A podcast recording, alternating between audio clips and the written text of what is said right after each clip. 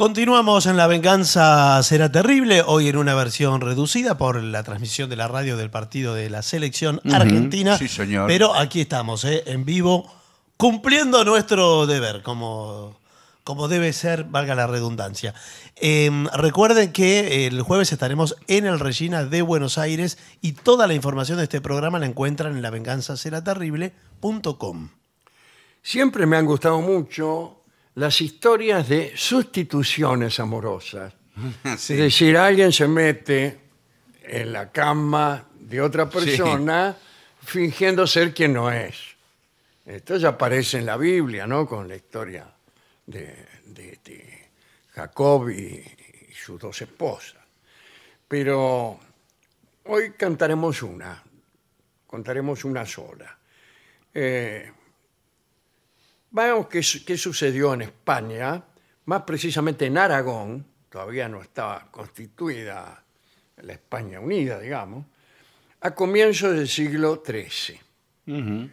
Pedro II, el católico, conde de Barcelona y rey de Aragón, era un hombre muy galante, vamos a decirlo así, ¿no? El 15 de junio de 1204 se casó con María de Montpellier, una muchacha que a pesar de su juventud ya se había casado dos veces. Bueno, ¿eh? Está bien, bueno. Ella, Sí. ella no tiene la culpa si el marido Sí. toma la precaución de morirse. ¿Qué Bueno. quiere que le haga? El motivo del enlace, de este enlace con Pedro el Católico, no fue el amor, sino el interés, como siempre es en, eh, en los casamientos de las casas reales. María aportaba a Pedro los dominios de Montpellier que él quería. Dicen que una vez que se casaron, Pedro no le dio bolilla a María y se dedicó a cortejar a otras muchachas. Bueno. Buah. Un día Pedro II fue a Montpellier y se enamoró de una dama. Sin mayores problemas, daba a conocer a todos que la deseaba. "Ah, Mire, me he enamorado de esta otra dama y la deseo. María se enteró del asunto y sufría mucho. Nunca había estado todavía en un lecho con su marido. Ah, ah. Mire usted. Fíjese. Fue entonces cuando se armó una intriga notable. Los cónsules y nobles de Montpellier, que estaban del lado de la reina María, se enteraron de este enamoramiento del rey de otra muchacha y llamaron a un hombre de confianza del rey Pedro para pedirle algo inaudito. Le prometieron que si los ayudaba, lo harían rico. Aquel caballero de confianza de Pedro respondió a los nobles de Montpellier que si lo pedido no era nada que manchase su reputación, haría lo que le pidieran. Yo Perfecto. los voy a ayudar. Y los nobles le dijeron lo siguiente. Vos sabéis que Nuestra Señora la Reina es una de las más castas y honestas mujeres que hay. Sí, sí. Dice, y sabéis que el rey está loco por otra mujer. Os rogamos que hagáis lo posible para convencer al Reinaldo de que la mujer de la que se ha enamorado se encuentra dispuesta a satisfacer sus deseos. Le diréis que ella se encontrará con él a oscuras en un aposento de palacio. por favor. Y nosotros haremos que en vez de esa dama, la que se acueste con el rey sea la reina. Es genial la idea. Genial, Hay idea que ver si genial. funciona. ¿eh? Este caballero en cuestión, caballero de confianza del rey, eh, también estaba descontento con que el rey tuviera eh, lances amorosos fuera del matrimonio, porque eso podía roer la estabilidad de la, de la corona. Y aceptó la propuesta de estos hombres de Montpellier. Era necesario que Pedro se uniera a María para conseguir un sucesor. por Está perfecto, sí. una semana antes de la ejecución del plan, los funcionarios de Montpellier mandaron eh, que durante siete días se celebraran misas y actos religiosos para que todo saliera bien. Bueno, empezaron a rogar, qué sé yo, a rezar. Y, para que Pedro en aquel único encuentro dejara embarazada a la reina. O sea, no tenía mucha esperanza de que después el tipo siguiera. Claro. Bah. Y llegó la noche convenida nomás. El hombre de confianza de Pedro le dijo que la muchacha lo estaba esperando en determinada habitación y así allí fue el rey con paso de murga. Y entró a unos aposentos que estaban a oscuras. Bueno. Dicen las crónicas que el rey, sin saberlo, holgó con la reina. Detrás de la puerta, 24 abades y priores y un representante del obispo escuchaban para certificar el éxito de la unión. Y fue exitosa. Quizá por no haber tenido nunca a María en sus brazos, Pedro II, ni tampoco la otra mina, ¿no? Claro. Pedro II no percibió en aquella oscuridad nada que pudiera este, desengañarlo.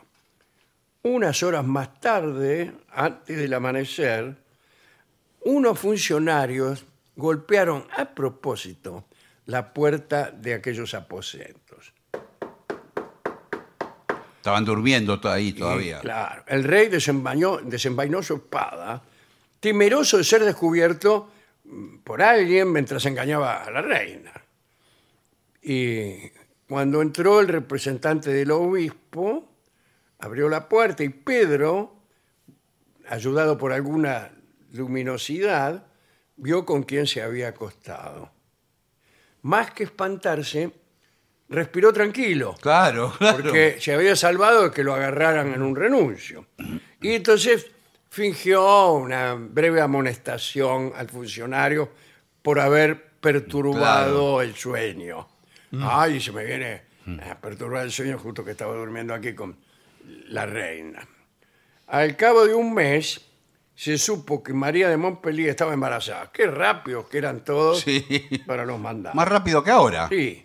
Nació Sí. un hijo que fue sucedor, sucesor ¿no? de, de Pedro II y que fue quizá el más grande de los condes de Barcelona y reyes de Aragón. Nos referimos a Jaime I el Conquistador. Linda historia que Linda termina historia. muy bien, Sí. pero hay otras historias que terminan mal. Que terminan mal. Pero esta es una sustitución que termina bien. Muy bien. Eh, ¿Qué canción podemos dedicar al rey y a la reina María de Montpellier y a todos los que se meten en un aposento que no es el, el indicado? Vamos a escuchar a Alberto Merlo en una canción criolla que escuchamos eh, mucho aquí en este programa, aunque ahora hace mucho que no lo hacemos. Se llama Será él. Bueno. ¿Qué es lo que Sí. se habrá preguntado la reina? Porque, ¿cómo le dijeron a Claro. la reina? Claro. ¿Le dijeron que iba a venir el marido? Y sí. Para mí que sí, claro. Sí. Ella sí sabía. Claro. Pero, qué sé yo, como sabía... A lo oscuras- mejor, a lo mejor sabía que se trataba de un engaño. Claro, es Y todo una pensó, intriga. y si él me está engañando también... Y manda otro tipo. Manda a otro, ¿qué es lo que hubiera hecho yo? Claro, un doble, el doble, claro, el doble engaño. nada, que, que sé, y todo así. Mm. Bueno, ¿qué saben ustedes si este que está hablando con ante este micrófono es el que corresponde? Sí, es usted. Ah. ¿Qué Es sabemos? usted. No yo, sabemos. yo no lo sé tampoco. Bueno, es usted. Quizás ninguno Bueno, de nosotros somos Escucharemos a Alberto Merlo. en Será él.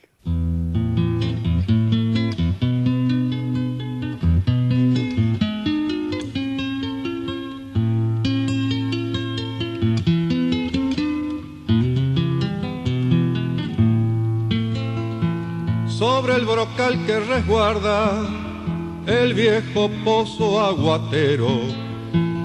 Con su percal dominguero la moza sentada guarda se ve en lo inquieta que tarda quien su cariño presiente.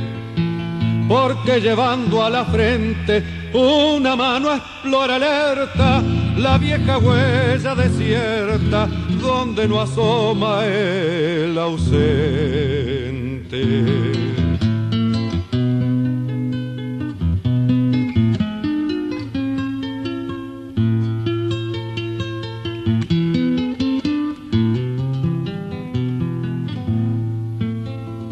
Y mientras cada mirada atrás un suspiro va huyendo, un clavel se va durmiendo sobre una cálida almohada, ya el sol la agreste lomada lo oculta y ella batida.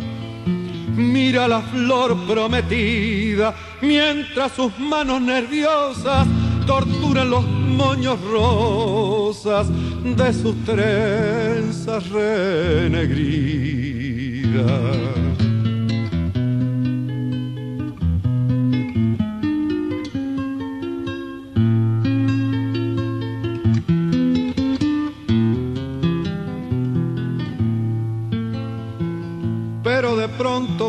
Calmando sus inquietudes divisa a un jinete que deprisa viene el camino acortando. Entonces, como soñando, besa con ansia el clavel.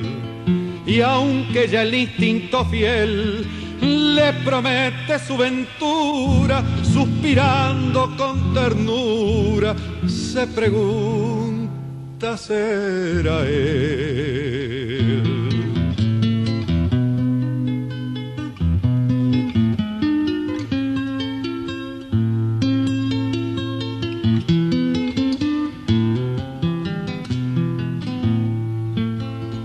Y lo demás, ¿para qué decirlo si ya es sabido?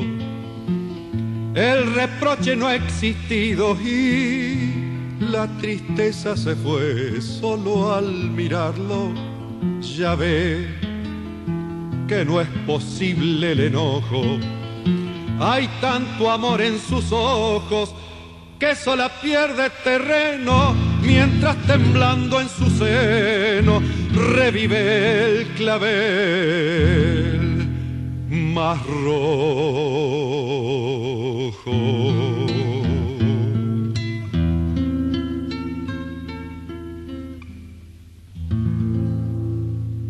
Era Alberto Merlo. La venganza será terrible, será él.